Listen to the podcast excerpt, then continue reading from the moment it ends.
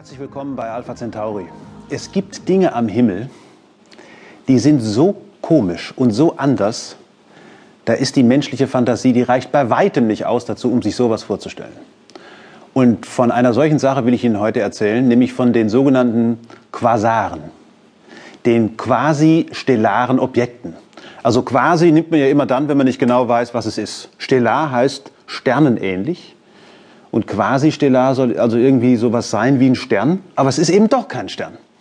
Ich will Ihnen mal kurz sagen, was ein Quasar ist. Ein Quasar ist eine Maschine, die wahnsinnige Mengen, ein anderes Eigenschaftswort fällt mir nicht dafür ein, wahnsinnige Mengen an Energie freisetzt. Das ist ja zunächst mal nichts Besonderes im Universum. Aber aus einem Raumgebiet, das ungefähr so groß ist wie das Sonnensystem, kommt so viel Energie, wie es eine ganze Milchstraße freisetzt. Also eine Milchstraße ist immer so typisch, sagen wir mal, 100.000 Lichtjahre. Das Sonnensystem hat so eine Ausdehnung von einer Lichtstunde, ein paar Lichtstunden vielleicht. Also die Länge, die das Licht in einer Stunde zurücklegt. Und 100.000 Lichtjahre, da braucht das Licht also von einer Seite bis zur anderen 100.000 Jahre. Jetzt kommt aus so einem winzig kleinen Gebiet, kommt so viel Energie wie aus dieser ganzen Milchstraße. Da bewegen sich Gaswolken mit 30.000 Kilometer pro Sekunde. Da schießen Plasmastrahlen raus. Mit Lichtgeschwindigkeit, fast mit Lichtgeschwindigkeit. Und diese Plasmastrahlen sind gebündelt. Praktisch wie so ein feiner Laserstrahl. Nur da ist Gas drin. Über Hunderttausende von Lichtjahren. Was sind denn das für Maschinen? Mit anderen Worten, was ist ein Quasar? Oder was sind Quasare? Denn es gibt viele davon. Quasare gehören zu den Entdeckungen in der Astrophysik, die uns wirklich ziemlich viel Kopfzerbrechen bereitet haben.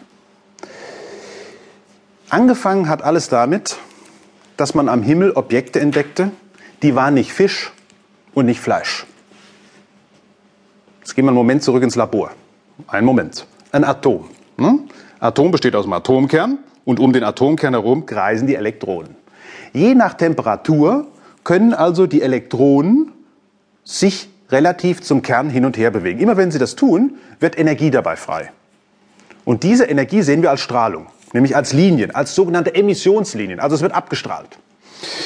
Was hat das jetzt alles mit dem Quasar zu tun? Oh, ruhig, ruhig, keine Bange. Es kommt also Licht dann, wenn Elektronen sich relativ zum Atomkern bewegen. Wenn sich etwas von mir wegbewegt, denken Sie an die Doppler-Geschichte, habe ich Ihnen schon mal erzählt, aber nochmal. Wir sind am Nürburgring, Schuhmacher kommt. Ne? Also es kommt auf mich zu, der Ton wird höher, er fährt von mir weg, der Ton wird niedriger. Für Licht bedeutet das, es kommt auf mich zu, die Frequenz wird